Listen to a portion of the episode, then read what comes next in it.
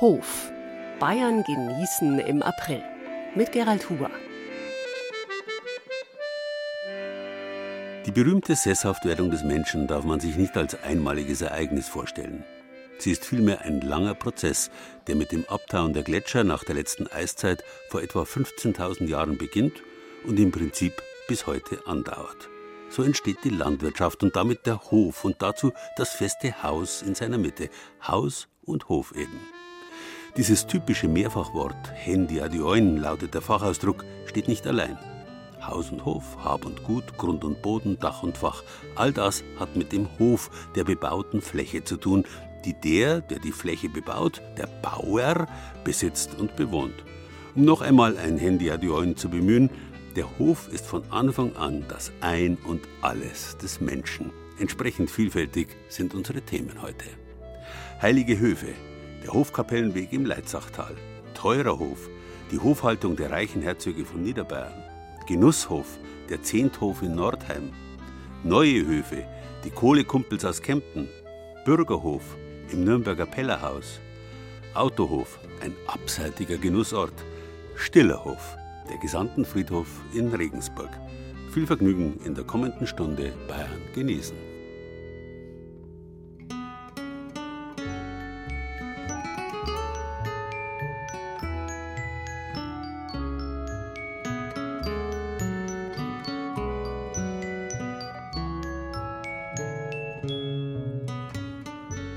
Vom Nomadentum hin zum sesshaften Bauern, der von seinem eigenen Grund und Boden lebt. Dieser grundlegende Wandel der Wirtschaftsweise des Menschen ist untrennbar verknüpft mit der Religion und dem gemeinschaftlichen Essen und Trinken. Nach der letzten Eiszeit beginnen die Jäger und Sammler damit, sich an bestimmten Orten und zu bestimmten Zeiten, heiligen Orten, heiligen Zeiten zu treffen, um gemeinsam zu feiern. Bevorzugt auf markanten, von überall her sichtbaren und doch leicht erreichbaren Höhenzügen, die im Lauf der Zeit zu heiligen Bergen werden. Auf diese großen, riesigen Versammlungen freuen sie sich lange im Voraus. Begeistert ziehen sie hin und treffen andere Begeisterte, um sich mit ihnen auszutauschen. Sie entwickeln Feier- und Festrituale gemeinsam mit den sichtbaren Freunden und den unsichtbaren Verstorbenen und den Geistern und Göttern. Wichtigstes Element dieser heiligen Treffen ist ein gemeinsames Mahl. Wie wichtig das war, zeigt sich wiederum an Mehrfachwortbegriffen Speis und Trank, Brot und Wein wobei man damals unter Wein auch Bier verstanden hat und umgekehrt. Hauptsache Alkohol, den braucht's für ein Fest ja unbedingt. Und deswegen braucht's auch Leute, die Getreide anbauen, aus dem man Bier machen kann und Brot. Dafür fangen die Menschen der Steinzeit überhaupt erst an, sich in der Umgebung der großen heiligen Städten anzusiedeln, sesshaft zu werden, einen Hof zu errichten. Höfe sind also aufs engste mit dem Heiligtum verknüpft. Eins gibt's nicht ohne das andere. Deswegen haben alle traditionellen Häuser in allen Kulturen auch eigene kleine Heiligtümer. Auch die römischen Gutshöfe bei uns im Land zwischen Alpen und Main hatten kleine Tempel, genauso wie ihre Nachfolger, unsere Bauernhöfe. Wer auf einer Wanderung zufällig oder durchaus absichtsvoll, wie etwa auf dem Leitzachtaler Hofkapellenweg, an einer Hofkapelle vorbeikommt, verbindet sich buchstäblich mit seinen Wurzeln seit der Steinzeit. Hier die Dorflinde von Hundham und nur wenige Meter davon entfernt, mitten auf einer Pferdekoppel, Kapelle Nummer 1, geweiht St. Leonhard, dem Schutzpatron des Viehs und vermutlich auch des Kuckucks. Denn auf dem Weiterweg zur Hofkapelle von Deisenried ruft's unablässig Kuckuck, Kuckuck aus dem Wald. Der Schreihals ist nicht zu sehen, eine Augenweide für sich aber sind die blühenden Fliederbüsche am Weg. Überall grünt und sprießt es in Hülle und Fülle. Hahnenfuß, dann haben wir gesehen Günsel und Klee, ganz viel Klee. Und dann haben wir jetzt einen Milan beobachtet, der hat uns eine Weile begleitet. Und die Pferde unten, da haben wir jetzt Pferde gesehen mit einem ganz süßen Fohlen. Mei, sowas lieb schon, gell. Ganz ausgelassen ist der gesprungen und, und, und. Also schön. Pure Lebensfreude, auch wenn man nicht alle Berge kennt, die jetzt in den Blick rücken. Ja, mal die Berge, also die kennen jetzt schon wenige. Man kennst du die Berge alle miteinander?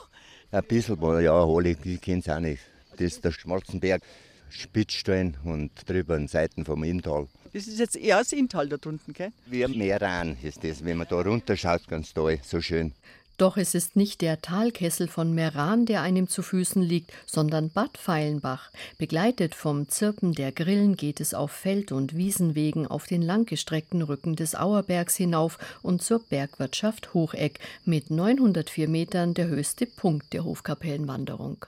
Ja, einmal sieht man das Inntal mit Sammerberg und noch der Heiberg und noch Bad Feinbach.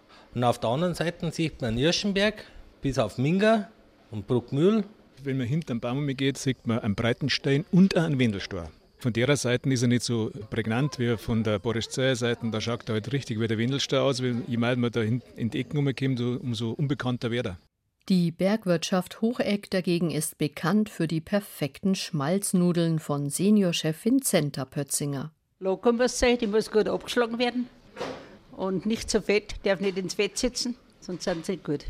Hans Pötzinger, der Wirt, legt Wert auf regionale Produkte. Das gilt auch für das Gulasch vom Auerberger Weidestier. Wir haben ja am Auerberg. Und da schauen wir immer, dass wir das Fleisch von unseren teuren Bauern bezirkt. Da dürfen die Viecher noch auf die Weide aussehen. Und das macht schon ein bisschen was aus. Nicht so hergemäßt. Ich bin Stammgast schon lange, Freunde. Weil es so schön ist herum, vor allem gut. Das war Familienbetrieb. Das ist wichtiger. Und er hat halt hausgemachte Kuchen. Die Himmelstorte. Ja, ja die Himmelstorte. Die war sehr gut und fruchtig und der Kaffee. Der Kaffee ist ein Gedicht. Himmlische Genüsse und eine himmlische Aussicht, doch am Hocheck hat man erst knapp die Hälfte der Hofkapellenwanderung hinter sich gebracht, also weiter zur dritten Kapelle, der Schnitzenbaumer Kapelle, erbaut 1607 und sagenumwoben. Martina liest nach dass früher den Bauern dort von den Pilgern die Rüben geklaut worden sind und ein Bauer sich gedacht hat, Jetzt räche ich mich daran und hänge den am nächsten Baum auf. Und zur Strafe musste er diese Kapelle stiften, was natürlich für alle Menschen, die hier rundherum wohnen, eigentlich ein Segen schon wieder ist, weil es was Einmaliges ist, direkt am Waldrand gelegen. Die Vielfalt der kleinen Gotteshäuser am Hofkapellenweg ist erstaunlich, mal barock, mal neugotisch oder mal ganz modern, wie die Jakobskapelle am Auerberg die im Jahr 2012 von einem italienischen Architekten gebaut wurde. Völlig anderes Aussehen, völlig anderes Flair, aber hat sich gut in die Landschaft gefügt, trotzdem, dass es absolut vom Architektonischen anders wirkt und nicht bayerisch, bäuerlich, sondern kalter Stein, gibt es trotzdem eine gewisse Wärme und passt ja gut her. Wenige Schritte weiter dann die alte Auerbergkapelle aus der Zeit um 1900. Tradition und Moderne sozusagen neben und miteinander. Die letzte Hofkapelle auf der Rundwanderung, die Kapelle von Effenstedt, liegt an einer Weggabelung und wurde ursprünglich als Gemeinschaftswerk von 20 Bauern errichtet. Auf dem Rückweg nach Hundham kommt nun erneut der Breitenstein in den Blick und nach knapp vier Stunden ist dann wieder die Leonhardi-Kapelle erreicht. Ja, es sind schöne Wege, ja. Mir hat es auch taugt, ja. Also die Landschaft, ja. herrlich. Der Hofkapellenweg im Leitzachtal. Heute wie in Urzeiten gehören Leib und Seele zusammen, weil für Speis und Trank gesorgt ist. Eine genaue Beschreibung der Wanderung finden Sie auf unserer Bayern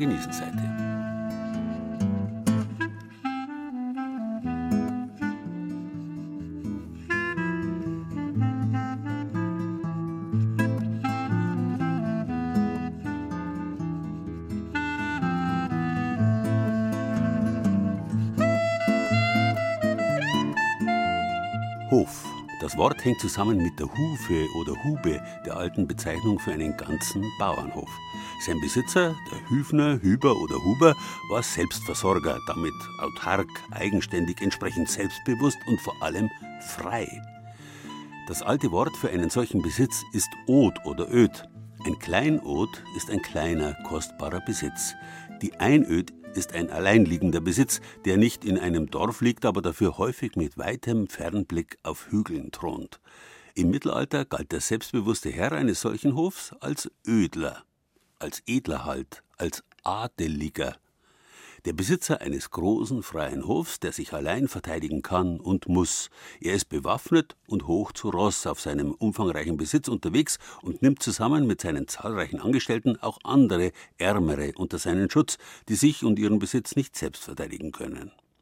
Weil Waffen und Kriegsgerät aus Metall teuer sind, entwickelt sich daraus mit der Erfindung der Bronze vor etwa 5000 Jahren die klassische Arbeitsteilung. Freie Großgrundbesitzer einerseits, die zusammen mit ihren berittenen Knechten kleinere Untergebene andererseits beschützen und dafür von diesen Abgaben bekommen, mit deren Hilfe sie sich ernähren und wiederum Waffen beschaffen können. Damit ist die Grundlage gelegt für jedes staatliche Gemeinwesen überall auf der Welt. Aber die Edlen, die Adligen, haben nie vergessen, dass sie im Prinzip immer Bauern waren. Egal ob Landedelmann oder großer König oder Kaiser, alle besaßen sie Höfe, die sie leiteten, regierten, indem sie mit ihren Knechten, englisch Knights, also den Rittern, von einem zum anderen ritten, dort abstiegen, um dort Hof zu halten und als oberste Regierer und Richter Entscheidungen zu treffen, eben Gericht zu halten, weswegen auch Gerichte bis heute als Höfe, Gerichtshöfe, englisch Courts, bezeichnet werden. Und wer sich's nicht verscherzen wollte mit dem obersten Richter, der musste sich tunlichst höflich benehmen.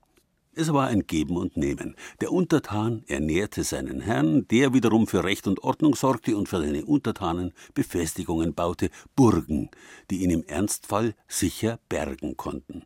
Große und kleine Burgen überall in Bayern zeugen von dieser jahrtausendealten staatlichen Geschichte. Zu den bedeutendsten davon gehören die Kaiserburg in Nürnberg und die Burg Trausnitz zu Landshut und die Burg zu Burghausen, die Stammburgen und Zentralhöfe der Wittelsbacher, die, was den Aufwand für die Hofhaltung anging, mit den deutschen Königen und Kaisern wetteiferten und sie nicht selten übertrafen. Wie bei einer Prozession tragen Diener Schüsseln und Platten herein. Ein ganzer Pfau schmückt eine davon. Wildbrett, Fleischspeisen, Semmeln aus feinstem Mehl, gefärbte und sogar vergoldete Gerichte. Die kostbaren Gewürze kommen aus Venedig, genauso wie teure Früchte, etwa Pomeranzen. Überfluss an der Tafel von Herzog Ludwig. Der Wein ist einer der Gradmesser für den Luxus im 15. Jahrhundert und Irmgard Lackner hat sich mit den Zahlen dazu beschäftigt. Man hat einmal schnell für 600 Pfund Pfennige Wein eingekauft, einfach so. Und wenn man im Vergleich sagt, eine Menge Getreide, von der zwei Männer ein Jahr leben konnten, hat ein bis zwei Pfund Pfennige gekostet. Und wenn man so vergleicht mit anderen Fürstenhöfen, Bayern München zum Beispiel, da ist in einer Ordnung beschrieben, Jahresetat für Wein 800 Pfund Pfennige, da ist man da weit entfernt. Also da wurde das Mehrfache ausgegeben am Landshut der Hof. Das Hofgesinde trinkt den Bayerwein, der an den Hängen rund um Landshut wächst. Aber für die Herrschaften sind nur die besten Weine gut genug. Die kamen aus Italien, teilweise auch aus Griechenland, viele aus Österreich. Und wir haben so eine Wochenabrechnung beispielsweise. Und der komplette Etat für Verköstigung in dieser Wochenabrechnung, wenn man sich den anschaut, 30 Prozent der Ausgaben allein für den Wein. Irmgard Lackner vom Staatsarchiv in Landshut hat für ihre Doktorarbeit über die Hofhaltung der reichen Herzöge 2006 die Ämterrechnungen des Herzogtums Bayern-Landshut analysiert. Scheinbar trockene Materie, sich mit Zahlen zu beschäftigen, aber die Historikerin sieht die Bedeutung dahinter. Das Mittelalter ist ja so eine medienlose Zeit. Wie konnte man sich da positionieren als Herrscher? Das waren einfach so, so Zusammentreffen bei Fürstentagen oder so Gastmäler am eigenen Hof, wenn man da jemanden beherbergt hat oder man hat sich zu Beratungen getroffen, Vertragsverhandlungen in Kriegszeiten. Da konnte man das nutzen, quasi ein Mahl als Medium, um sich da zu positionieren als Fürst. Dass man sagt, schaut's her, Leute, ich kann mir das leisten. Das ist für mich kein Problem. Was ja im Umkehrschluss heißt, wenn jemand über so viel Geld verfügt, kann er sich auch im Kriegsfall dementsprechend Söldner anwerben. Also das ist schon ein Zeichen von Macht einfach. Ich kann das und ich zeige es euch jetzt quasi. Klar, dass vor allem Georg und Ludwig die Landshuter Burg, die heute Burg Trausnitz heißt, zu einer der bedeutendsten Residenzen der deutschen Lande ausgebaut und erweitert haben. Und klar, dass auch die Auftritte bei Fürstentagen legendär waren. Was auch dazu gehört, natürlich, dass man quasi seine Drommeter, seine Trompeter hat, sein Gefolge einfach dabei. Dass man sagt, wo jetzt kommt da der Aufzug, Ludwig der Reiche reitet ein, große Fürstentage, da kommt der mit 500, 600 Leuten angereist. Dann kann man sich natürlich auch schon wieder positionieren gegenüber den anderen schaut her, mein großes Gefolge, ich kann mir das leisten. Und selbstverständlich kann sich Herzog Georg 1475 ein Hochzeitsfest leisten, das die Landshuter bis heute alle vier Jahre wieder aufleben lassen und bei dem sie den Reichtum ihres einstigen Fürsten zeigen. Was da an luxuriösen Stoffen eingekauft wurde, da hat man seine Leute bis nach Venedig geschickt, um da Seide einzukaufen, Brokat, Pelze, Schmuck natürlich. Wer von den mit Perlen und Goldfäden bestickten Samt- und Seidengewändern einen Eindruck bekommen will, kann sich die aktuelle Ausstellung auf der Burg Trausnitz anschauen. Da üben Fechtschüler im Harnisch, proben Musikanten für ihren Auftritt und natürlich ist das Brautpaar zu bewundern. Michael Saller, Burgführer und seit 60 Jahren bei der Landshuter Hochzeit aktiv, freut sich in der Burgkapelle über die wertvollsten Kostüme, die lebensgroße Puppen des Brautpaares tragen. Die Bekleidung vom Georg den Reichen, das ist das Festgewand, das er beim Hochzeitszug trägt, beim Einholen der Braut. Die Bekleidung von der Hedwig von Polen, das ist das sogenannte Tanzkleid, das beim Tanzspiel im Rathaus dann von der Braut getragen wird. Eine Woche lang hat der Herzog während seiner Hochzeitsfeierlichkeiten die gesamte Stadt verköstigt, hat auch in dieser Zeit seinen ranghohen Gästen nur das Teuerste aufgetischt. Aber das Prassen an den Tafeln hatte auch eine Kehrseite. Sie waren nicht die gesündesten, die reichen Landshuter Herzöge.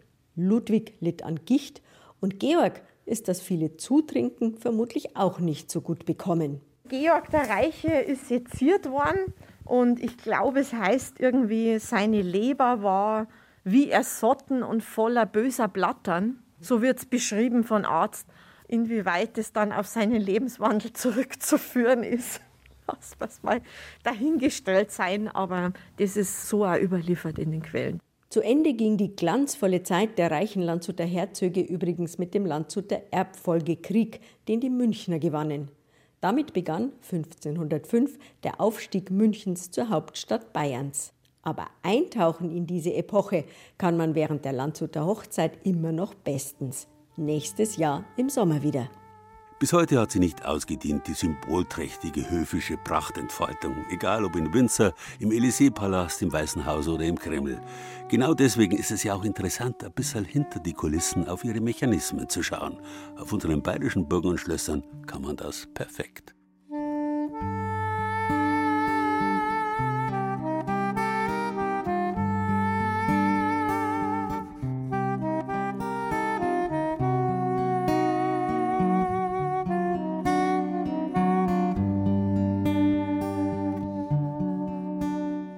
Lauf des Mittelalters hat sich dieses auf Hof- und Grundbesitz ausgerichtete System, das sogenannte Feudalsystem, immer intensiver in Richtung eines geregelten und funktionierenden Staatswesens entwickelt. Ähnlich wie sich schon der Cäsarerbe Octavian als primus inter pares, also als erster untergleichen verstand und damit Prinzeps wurde, Oberhaupt und erster aller römischen Cäsaren oder Kaiser, so wurden auch die Großgrundbesitzer zunächst als erste untergleichen gesehen. Damit aber waren sie automatisch Fürst, englisch First oder eben Prinz, Prinzeps.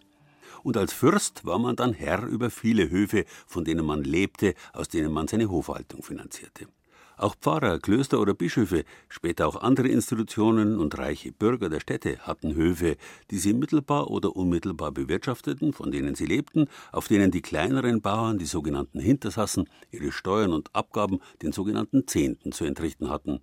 Zum Beispiel den Zehnthof von Nordheim am Main, den einmal die Abtei Münster-Schwarzach besaß und der bis heute zu den kulturellen und kulinarischen Mittelpunkten der uralten Kulturlandschaft auf der Maininsel gehört. Die mächtige Abteikirche in Münster-Schwarzach mit den vier markanten Türmen. In der Kirche ziehen am Abend die rund 80 Benediktinermönche zur Vesper in das Chorgestühl ein.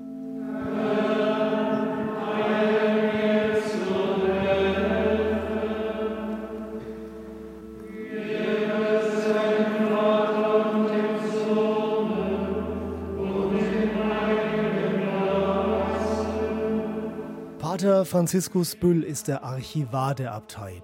Schon im Jahr 918, so ist es in einer Urkunde überliefert, schenkt ein Bischof dem Kloster Münster-Schwarzach zwei Weinberge im benachbarten Nordheim am Main. 1306 erweitern die Mönche aus Schwarzach ihren Einfluss dort. Bischof Wolfram von Grumbach hat also dann der Abtei offiziell diese Vogteirechte zugestanden. Dann hat die Abtei Melch und langsam immer mehr Rechte erworben, auch dann die äh, niedere Gerichtsbarkeit und war dann auch zuständig für die Besoldung des Lehrers und des Pfarrers und des Schultheißen. Aber die Hauptaufgabe, das Hauptanliegen der Abtei war eben die Naturalwirtschaft. Damit meint er vor allem den Weinhandel. Die Äbte des Klosters Münster-Schwarzach lassen in Nordheim große Weinkeller bauen. In diesen Kellergewölben lagern noch heute unter dem Zehnthof die Weine der örtlichen Genossenschaft Divino in großen Holzfässern. Eine Schatzkammer findet der Vorstandsvorsitzende Günter Höhn. Als der erste Abschnitt gebaut wurde vom Abt Michael, hat er gleich gesagt, äh, wir brauchen mehr, wir müssen größer werden. Der zweite Abt hat sich natürlich dem angenommen, hat äh, das Ganze hier erweitert, die Kellerräume erweitert. Und so hat der Zehnhof eigentlich seine wirklich äh, Blütezeit erlebt, so wie man ihn heute kennt, mit der Kapelle, mit dem Keller als solchen, als Weinlager und natürlich auch mit dem Gebäude oben drüber. Über 100 Jahre hinweg bis 1688 wird der Zehnthof in Nordheim in mehreren Abschnitten gebaut. 600.000 Liter Wein lagern dort in den Kellern und nochmal so viel in den klostereigenen Weinkellern im Nachbarort Sommerach und rund um die Abtei. Dieser Wein natürlich nicht gedacht, damit die Mönche sich da einen lustigen Abend machten, sondern das war die Haupteinnahmequelle für das Kloster. Und die basiert vorwiegend auf dem Weinbau. Der Zehnthof in Nordheim war über Jahrhunderte hinweg ein Ausweichquartier des Klosters Münster-Schwarzach. Die Äbte hatten im Haus ihr eigenes Zimmer mit einem Altar in einem Erker.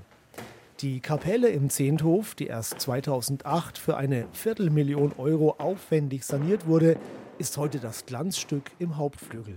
Das ist hier jetzt die Kapelle, in der wir stehen. Hier finden Trauungen statt. Das heißt, jeder, der möchte, kann sich hier in der Zehnthofkapelle trauen, wenn er sich traut. Nach dem Krieg wurden Räume im Zehnthof unter anderem als Kindergarten und sogar als Turnhalle genutzt und dann die Geburtsstunde der örtlichen Winzergenossenschaft Divino im Zehnthof. Die Genossenschaft hat sich hier tatsächlich im Zehnthof erst gegründet, 1951. Damals war sogar der örtliche Pfarrer mit beteiligt, war auch im Aufsichtsrat. Und äh, die Geburtsstätte von Divino wurde für die Weinherstellung erstmalig genutzt, äh, indem man auch hier den Wein angebaut hat, ausgebaut hat und verkauft hat. Das war vorher ja so nicht der Fall. 1965 hat die Winzergenossenschaft dann den Zehnthof gekauft. 1979 erfolgte der Umzug in Gebäude auf der anderen Straßenseite. Aus dem Zehnthof wurde ein Gasthof, der jedoch zuletzt drei Jahre lang leer stand.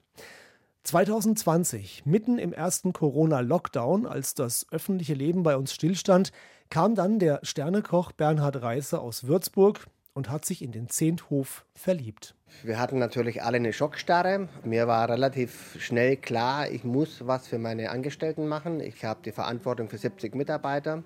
Und dann war für mich natürlich relativ schnell klar, ich muss neue Arbeit schaffen für meine Mitarbeiter. Und da kam mir die Idee, Mensch, hier in Nordheim steht ein Gasthof leer, schon seit Jahren. Vielleicht kann man das reaktivieren und dann einfach meine Eventabteilung in ein Restaurant oder Gasthof zu stecken und dann versuchen wir unser Glück. Und das war die Idee. Und die wurde ein Riesenerfolg. Bernhard Reißer hat den Zehnthof in Nordheim inzwischen gekauft. Er ist nun der neue Eigentümer und steht als Chef selber in der Küche. So, Bon neu. Geht einmal Wachtelbrust, einmal Forellen Matthias und einmal die hausgemachten Ravioli. Jawohl. Bon neu, einmal die geschmorten Kalbsbacken und einmal die Lammhüfte. Lammhüfte, Kalbsbacke jetzt in sieben. Nordheim am Main. Die Mönche der Abtei Münster-Schwarzach waren dort im 16. Jahrhundert sogar die Herren über das ganze Dorf und haben mit dem Weinhandel den Wohlstand des Klosters gemehrt. Mit dem Blick auf die letzten Jahrhunderte, sagt der Vorstandsvorsitzende der Winzergenossenschaft Divino, Günter Höhn, heute. Ohne die Abtei Münster-Schwarzach wäre der Weinbau sicherlich nicht das, was er heute ist hier in Nordheim. Die Abtei hatte ja die Vogtherrschaft auch über Nordheim und die Abtei hatte auch den Bürgern in Nordheim erlaubt, hier kostenlos den Wein pressen zu lassen und natürlich dann auch mitzunehmen. Und damit zu feiern. Sie haben es gehört, die prächtige Kapelle im Zehnthof, der Pfarrer bei der Winzergenossenschaft, Hof und Religion gehören halt immer zusammen, wie im Anfang, so auch heute.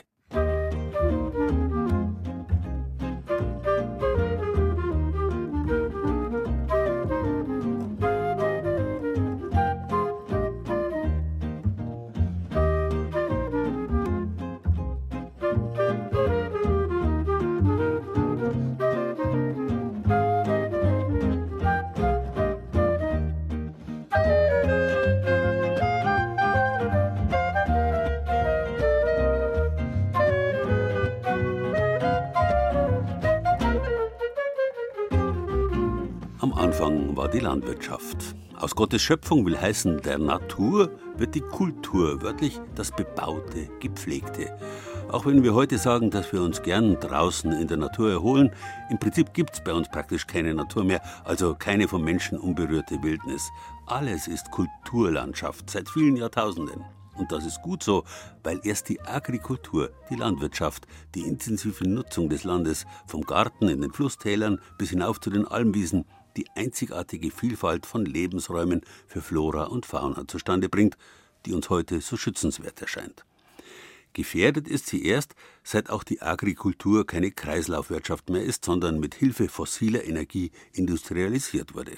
Erst allmählich kommt man drauf, dass die alte Wirtschaftsweise gar nicht so unvernünftig war.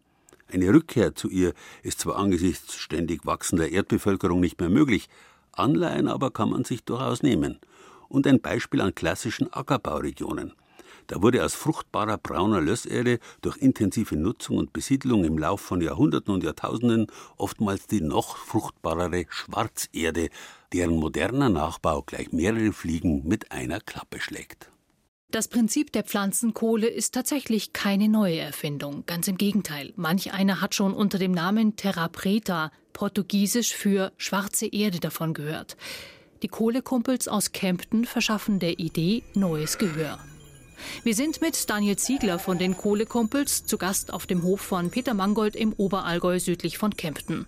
Er hält dort rund 120 Mutterschafe und produziert in seiner kleinen Hofkäserei Schafskäse und Joghurt. Pflanzenkohle war für Peter Mangold grundsätzlich nicht ganz neu, aber beschäftigt hat er sich bis vor kurzem nicht damit. Er war skeptisch. Es gibt viele Sachen, die du zur Düngung ausbringen, zugeben kannst, wo, wo positive Aspekte haben. Im Regelfall ist es so, dass halt irgendeine Firma irgendwas herstellt und dir verkaufen will. Erst als ich mir das dann habe mal erklären lassen, was macht ihr da eigentlich? Und dann habe ich gesagt, jetzt sag mal, jetzt ist der erste draußen und wir werden gucken, wie das läuft. Sein Ziel, die Wiesen langfristig für seine Schafe verbessern. Der Boden sei sein Kapital und nicht, wie viele meinen, nur die Pflanze, die darauf wächst. Also hat sich Peter Mangold Pflanzenkohle geholt, um seine Böden auf natürliche Art und Weise aufzupeppen und um gleichzeitig CO2 langfristig zu binden. Daniel Ziegler von den Kohlekumpels. Die Maschine, die das macht, nennt sich Baum, indem sie einfach CO2 aus der Luft einbaut als Kohlenstoff. Den Sauerstoff gibt sie wieder ab, den brauchen wir Menschen. Und dieser Kohlenstoff wird dann über diesen Verkohlungsvorgang in eine stabile Form überführt. Und der nennt sich Pflanzenkohle. Es ist keine Verbrennung. Verbrennung heißt, es ist Sauerstoff mit dabei. Bei der Verkohlung ist kein Sauerstoff mit dabei. Oder bei der Pyrolyse nennt sich das. Ganz lässt sich CO2 auch bei der Verkohlung nicht vermeiden. Der größte Teil des in den Pflanzen gespeicherten Kohlenstoffs bleibe in den Kohlestückchen. Sie sind deutlich kleiner als die übliche Holzkohle und sie weisen eine ganz besondere Oberfläche auf. Dadurch wird die Pflanzenkohle so interessant für die Landwirtschaft, weil sie durch ihre schwammartige Struktur hervorragend Dünger aufnehmen und peu à peu abgeben kann. Pflanzenkohle kann man, ist zwar jetzt nicht weich wie ein Schwamm, aber von der Struktur her genau das Gleiche. Das heißt, Wasser wird gespeichert, Nährstoffe setzen sich an die Innenwände an und werden dann eben bei Bedarf durch die umliegenden Pflanzen, Pilze, Mikroorganismen wieder herausgelöst und, und weiterverwertet. Die mit Dünger angereicherte Pflanzenkohle verbessere den Boden, sei ein Nährstoff- und Wasserpuffer. Peter Mangold mischt die Kohlestückchen in seine Gülle und bringt sie übers Jahr verteilt auf seinen Wiesen aus. Ob und wie es wirkt, kann er noch nicht sagen. Andreas Dehring, Landwirt in Nordrhein-Westfalen. Er verwendet schon seit über drei Jahren Pflanzenkohle auf seinen Äckern. Nachdem er sich von der Kohle bzw. der schwarzen Erde Terra Preta in seinem Garten überzeugt hat, wollte er wissen, wie sie sich auf den Ertrag bei Zuckerrüben, Getreide und Mais auswirkt und hat deshalb Versuchs- und Vergleichsflächen angelegt. Lauter verschiedene Streifen, die ich in verschiedenen Kulturen mache. Und von daher sieht man ja dann den Unterschied gegenüber der nicht mit Therapeter behandelten Fläche und mit Therapeter behandelte Fläche. Ziel ist, den Dünger mindestens 50 bis 80 Prozent zu reduzieren in den nächsten Jahren. Den zusätzlichen Dünger braucht es, den liefert die Kohle nicht mit. Die bisherigen Ergebnisse sprechen für das Therapreta-Prinzip, sagt Andreas Dehring. Seine Pflanzen sähen deutlich vitaler aus. Wie die Kohle aber Wasser speichert, das hat ihn schon überrascht. Ich hatte in 2021 einen Versuch gemacht, um einfach den vorgegangenen Jahre 19 und 20, die trockenen Jahre, zu sehen, habe ich einen Vorteil mit Therapreta. Ja, zwar 21 ein feuchtes Jahr und genau einem Zuckerrübenfeld war natürlich ein bisschen viel Wasser für die Rübe und die ist ein bisschen heller geworden. Und genau in dem Bereich, wo Therapreta war, war die weiterhin sattgrün. Also hat man auch gesehen, im feuchteren Jahren hat die Therapreta einen Vorteil, dass er das Wasser aufnimmt, dass die Rübe weiter wachsen konnte. Zurück auf dem Hof von Peter Mangold im Oberallgäu. Zunächst dachte er ja, er könnte die Pflanzenkohle direkt als Einstreu beimischen, um die Verrottung anzukurbeln. Aber danach waren die Schafe nicht mehr weiß, sondern einheitsgrau. Seitdem kippt er die Kohlestückchen lieber in die Güllegrube und düngt seine Wiesen auf diese Art und Weise. So primitiv und so sensationell könnte es eigentlich sein.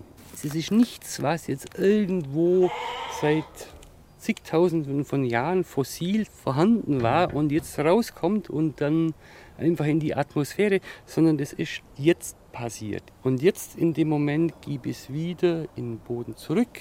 Ich muss nicht aus Erdgas Stickstoff produzieren. Es ist natürlich ein weiterer Kostenfaktor, den Mangold noch nicht an die Kundschaft weitergibt, weil er vom Prinzip des CO2 und einfachen Nährstoffspeichers überzeugt ist, sagt er.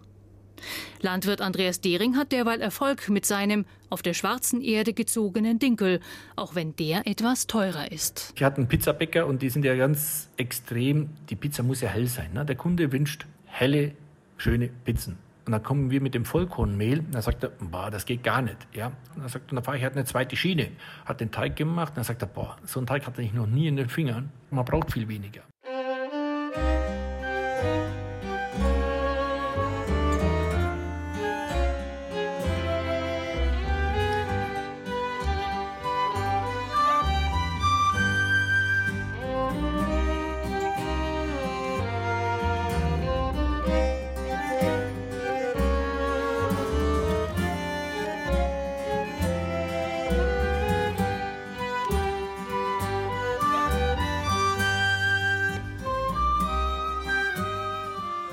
Das Verständnis von Hof als ein von Gebäuden umgebener Platz im Freien übertrug sich im Hochmittelalter auch in die Städte, wo die Bürgerhäuser an der Straßenfront zusammen mit Stallungen und Wirtschaftsgebäuden im Hinterhof ebenfalls einen oder mehrere Höfe bilden konnten. Und mit steigendem Wohlstand ihrer Bürger wurden diese Höfe, ähnlich wie die Fassaden der Häuser an der Straße, immer aufwendiger gestaltet. Und die Pracht dieser bürgerlichen Höfe, die mit der fürstlicher Höfe wetteiferte, wurde oft zu einem Statussymbol der ganzen Stadt. So wie etwa das Pellerhaus mit seinem prunkvollen Renaissancehof am Nürnberger Ägidienplatz. Im Krieg schwer zerstört und danach in neuen Formen unter Einbeziehung alter Ruinen wieder aufgebaut. Aber die Nürnberger ließen nicht locker und es bildete sich eine Bürgerinitiative pro Pellerhaus für das Bürgersymbol. Aber ganz von Anfang. Ja, also wir stehen jetzt hier vor dem Pellerhaus, einst das berühmteste Nürnberger Bürgerhaus. 1602 bis 1605 erbaut von dem Großkaufmann Martin Peller. Und es war ein Traum, es war aber damals nicht nur ein Traum, wie Karl-Heinz Enderle vom Verein der Nürnberger Altstadtfreunde schwärmt, vielmehr ein formen- und fensterreicher Palast mit Göttervater Jupiter als Giebelfigur. Eine großartige Architektur, die die umliegenden Häuser an Höhe überragte. Selbstbewusst wie die Vorbilder der italienischen Renaissance, die zugleich an norddeutsche und niederländische Handelshäuser erinnerte. Ein Formenreichtum in seiner Grandezza, absolut untypisch für das Nürnberger Stadtbild.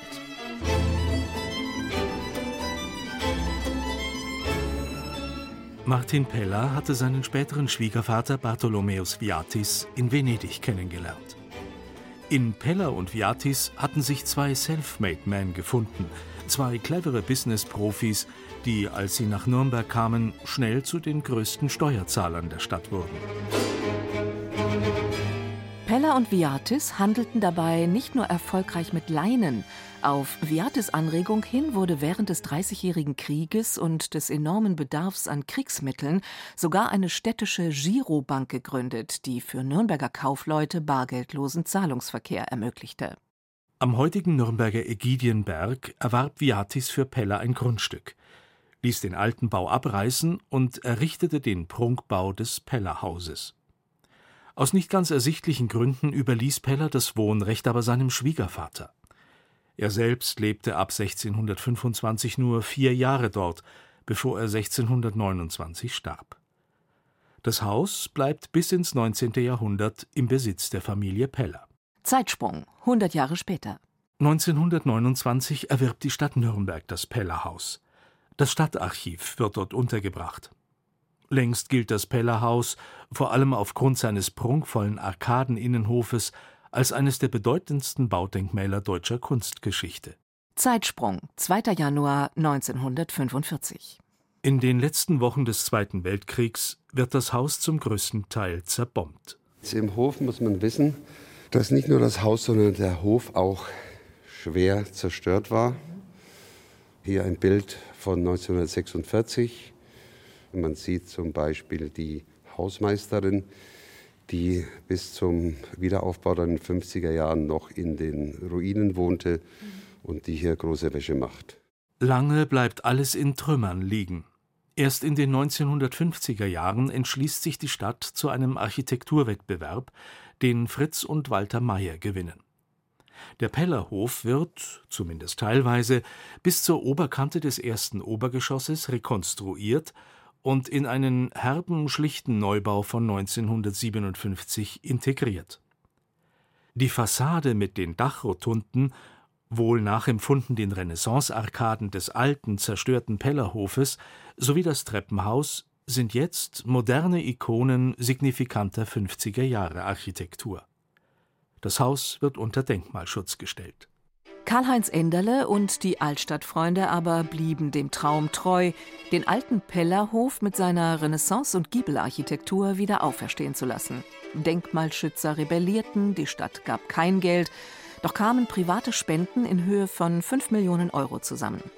Das Obergeschoss mit seinem Giebel im Hof ist heute wieder errichtet.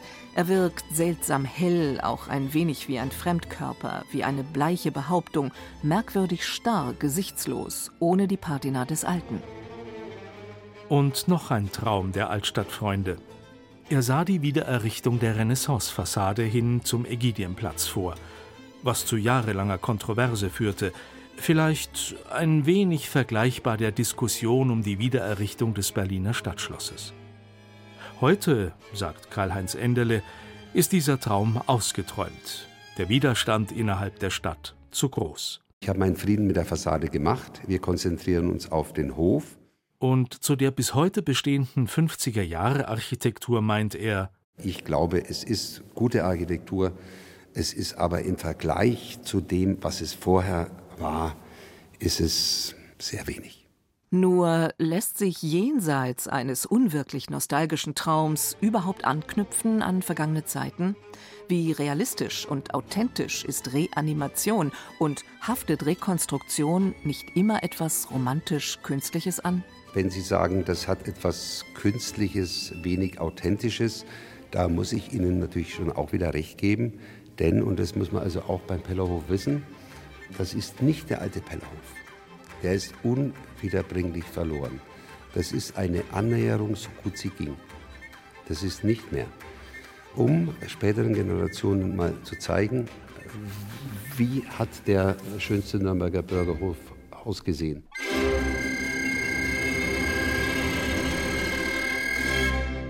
Bayern genießen. Das Zeit für Bayern Magazin. Jeden ersten Samstag im Monat auf Bayern 2.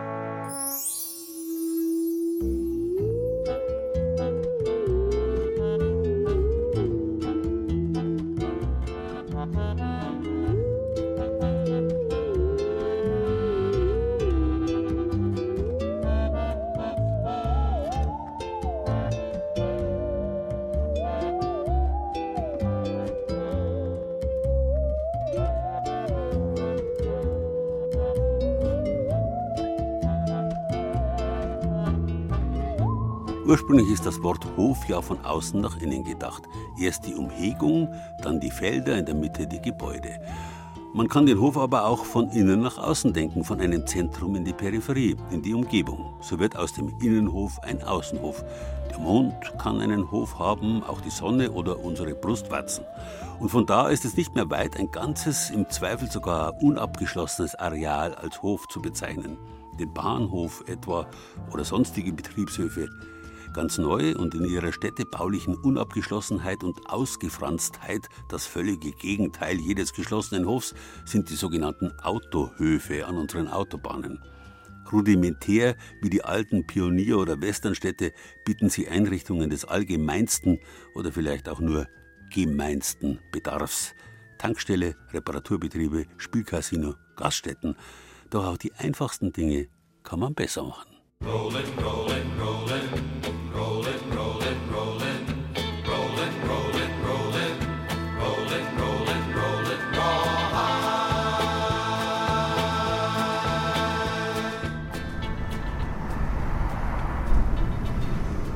Mittagszeit auf dem Autohof Kempe im Gewerbegebiet von Buttenheim. Eine Reihe von Zapfsäulen, ein Betriebsgebäude, eine Waschanlage. Ein paar Lkw dösen in der Sonne. Ein Kleinwagen wird betankt. Alles recht unspektakulär. Ein Autohof eben. Und doch offenbar ein Geheimtipp unter Bullifahrern, in deren Online-Portal Eurotransport die Küche hier als beherzt und bodenständig gelobt wird. Auch drinnen geht es geruhsam zu. Ein Herr im T-Shirt sitzt allein am Tresen. Ein anderer bestellt an der Kasse einen Kaffee zum Mitnehmen. Das ist normale Kaffee, ne? Normaler Kaffee, ja. Und ich dachte, um die Mittagszeit müsste es hier brummen. Wir können nie vorausplanen. Ne? Heute ist so ein Tag, wo es leider ein bisschen ruhig ist. Kann jetzt sein, dass es dann um 14 Uhr oder wie auch immer ganz rund geht. Das können wir Ihnen nicht sagen. Ulrike und Thomas Ziesche betreiben den Autohof seit elf Jahren und hatten von Anfang an ein festes Ziel vor Augen. Sie wollten es besser machen als andere, vor allem bekömmlicher. Also weit vor elf Jahren, wenn ich irgendwo angefahren bin auf der Autobahn, hatte Hunger, habe mir dann irgendein Fleischküchlerbrötchen geholt und es hat mir dann danach immer den halben Tag aufgestoßen. Habe ich mir immer gesagt, wenn ich mal selber irgendwo sowas mache, dann ist bei mir auf jeden Fall frisch.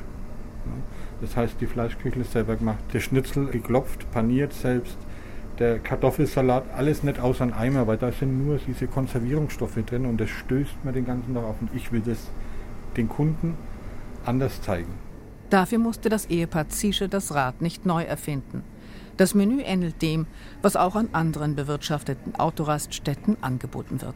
Also wir haben immer im Programm Schnitzel, Frikadellen, Bockwurst, Leberkäse, Bratkartoffeln, Pommes.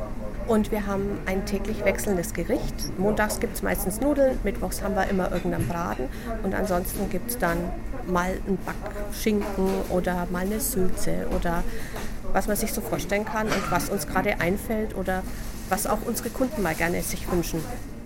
Wünschen kann man hier auf zweierlei Weise. Kurzfristig, kreativ. Wir haben jetzt kein striktes Schnitzel mit Kartoffelsalat oder das, er kann meinetwegen Schnitzel mit Parmesan haben oder er kann Schnitzel mit Pommes haben, er mit Kartoffelsalat haben. Er kann es mit einer Jägersoße haben. Also da haben wir die verrücktesten Sachen. Oder man wünscht sich ein spezielles Gericht, das sonst nicht angeboten wird. Äh, wenn er kommt und er sagt, wann er kommt, dann bauen wir das ins Tagesgericht ein und dann machen wir das einfach mal mit. Es sind ja auch mal wieder neue Ideen dann, ne? wenn er dann sagt, er möchte irgendwelche Chicken Wings oder, oder keine Ahnung.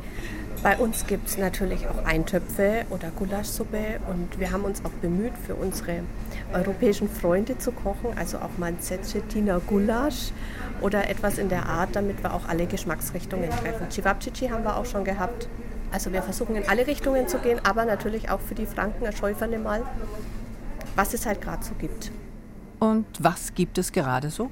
Wir haben heute Chicken Nuggets in Cornflakes-Panade, dazu Pommes, Schnitzel mit Beilage und was wir noch haben, unser Tragapfännchen. Der ist unten mit Kartoffeln, dann Spiegelei drauf, Speck oben drauf, bisschen Zwiebel, ein bisschen Paprika. Bratkartoffeln. Ne? Der Herr am Tresen hat sich ein Truckerpfännchen bestellt. Es sieht gut aus. Jojo, schmeckt. Sind Sie öfters hier? Ja, bin Stammgast.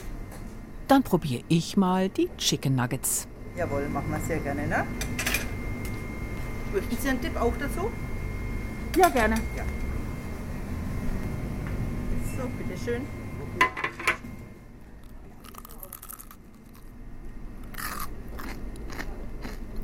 Die Nuggets sind knackig. Kartoffelsalat und Dip schmecken wie bei Muttern.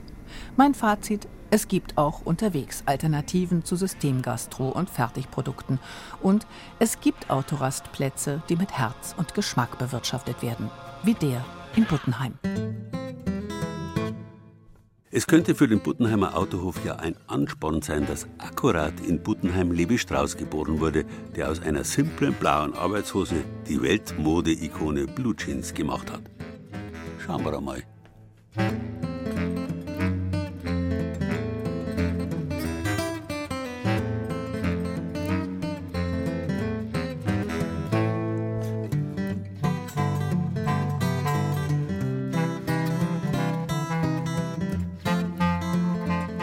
Wir wollen an das Schöne glauben, das Wahre und Gute. Und wir wollen und wir suchen uns dafür Symbole.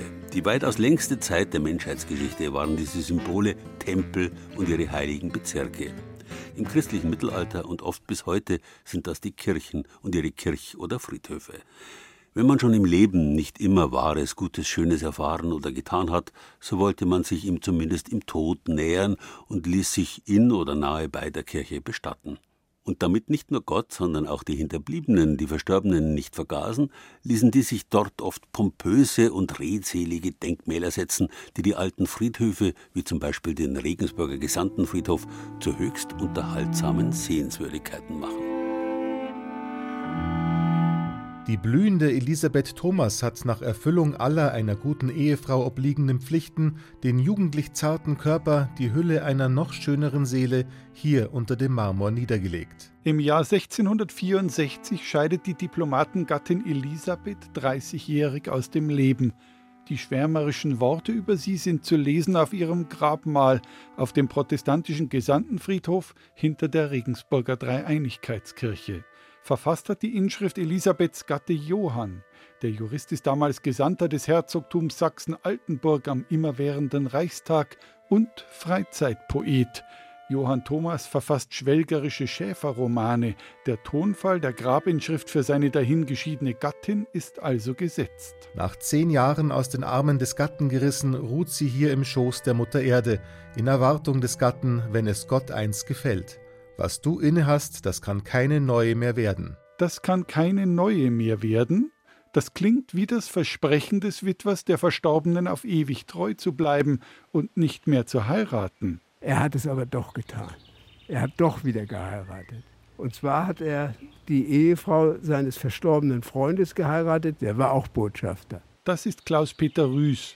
Seit mehr als 20 Jahren erforscht er den protestantischen Gesandtenfriedhof und die Geschichte seiner Grabmäler, sowie die vom Epitaph für die schöne Elisabeth, das ihr Gatte vielleicht aus Reue gestiftet hat. Er hat also dieses Versprechen gebrochen, was er da in der Inschrift gegeben hat.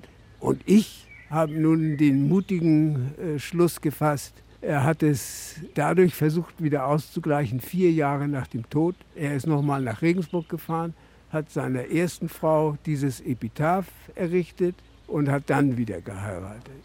Seit 1663 tagt in Regensburg der immerwährende Reichstag. Diplomaten und Gesandte aus halb Europa residieren in Regensburg, viele bis an ihr Lebensende. Wenn ein Gesandter stirbt, wird er in Regensburg bestattet, die Katholiken in der Basilika St. Emmeram, die Protestanten hinter der Dreieinigkeitskirche. Schon seit dem Dreißigjährigen Krieg wird der Ort als Grablege genutzt. Es ist von Beginn an ein prominenten Friedhof. 1683 etwa wird Freiherr Hans Ulrich von Schaffgotsch, ein Vertrauter Wallensteins, in Regensburg wegen vermeintlichen Hochverrats zum Tode verurteilt. Seine Hinrichtung gerät zum Spektakel, sein Grabmal wird rasch zu einer Pilgerstätte. Der Schafgotsch war Protestant und hat bei seiner Hinrichtung ein erstaunliches Zeremoniell gehabt. Der hat also den ganzen Heidplatz auslegen lassen mit schönen Teppichen. Der hat seine Leiche ausstellen lassen. Auf jeden Fall war der bei den Regensburgern sehr beliebt. Und die haben immer ihm Blumen gebracht. Und außerdem hat er sich inzwischen auch herausgestellt, dass der, wie hier schon auf der Tafel steht, unschuldig war. Das, was man ihm vorgeworfen hat, nämlich eine Verschwörung mit Wallenstein gegen den Kaiser, hat er gar nicht gemacht. Von einem außergewöhnlichen Familiendrama hingegen berichtet das Grabmal des Ernst Eberhard Freiherr von Metternich. Der Gesandte des Königs von Preußen war 1717 im Alter von nur 26 Jahren gestorben. Das prächtige Grabmal hat seine Mutter errichten lassen, aus Trotz. Die glühende Protestantin fühlte sich von ihrem Ehemann hintergangen. Metternich senior war nämlich kurz vor seinem Tod heimlich zum Katholizismus konvertiert. Die Mutter fiel aus allen Wolken, was da hinter ihren Rücken abgelaufen ist. Aber sie konnte das nicht verhindern. Der wurde also nach St. Emmeram gebracht. Und wenn man heute nach St. Emmeram geht, findet man für den alten Vater Metternich ein riesiges Epitaph mitten in der Kirche neben dem vom Turn und Taxis. Die Mutter rächt sich, indem sie ein ebenso prächtiges Grabmal für den rechtgläubigen Sohn auf dem protestantischen Friedhof stiftet. In der Inschrift wird der katholische Vater mit keinem Wort erwähnt.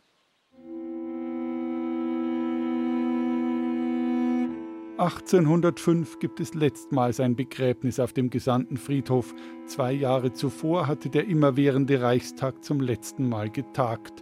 Die Gesandten haben Regensburg verlassen und der kleine Friedhof hinter der Dreieinigkeitskirche wurde nicht mehr gebraucht.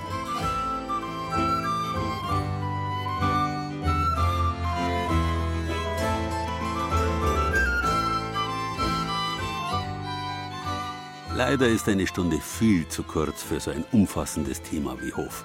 Da trifft es sich, dass es auch bei unseren Kollegen vom BR-Fernsehen bayerische Hofgeschichten gibt. Die neue Staffel der Serie Lust aufs Land, die übermorgen am Montag, 4. April um 20.15 Uhr beginnt, erzählt von Ideen, Zielen und Träumen, aber auch von Herausforderungen, die bayerische Bäuerinnen und Bauern meistern müssen, um ihre Betriebe erfolgreich in die Zukunft zu führen. Und ich wünsche Ihnen jetzt einen schönen Vorfrühling, in dem es endlich wieder aufgeht in Haus und Hof. Hof. Das war Bayern genießen im April mit Gerald Huber und sieben Beiträgen aus den sieben bayerischen Regierungsbezirken. Andrea Zinnecker ist auf dem Hofkapellenweg im oberbayerischen Leitzachtal gewandert. Birgit Fürst hat sich auf der Burg Trausnitz in Landshut über die Hofhaltung der reichen Herzöge von Niederbayern informiert. Den altehrwürdigen Zehnthof in Nordheim am Main hat Jürgen Gläser aus unserem Studio Würzburg besucht. Die Kohlekumpels aus dem Allgäu und ihr Engagement für guten Kulturboden hat Doris Bimmer aus unserem Studio Kempten porträtiert. Barbara Bogen aus unserem Studio Franken war im Nürnberger Pellerhaus den etwas abseitigeren Genussort Autohof im oberfränkischen Buttenheim hat Petra Nacke besucht. Und Uli Scherr aus unserem Studio Ostbayern hat den alten Gesandtenfriedhof in Regensburg genossen. Ton und Technik Monika Sänger, Redaktion Gerald Huber.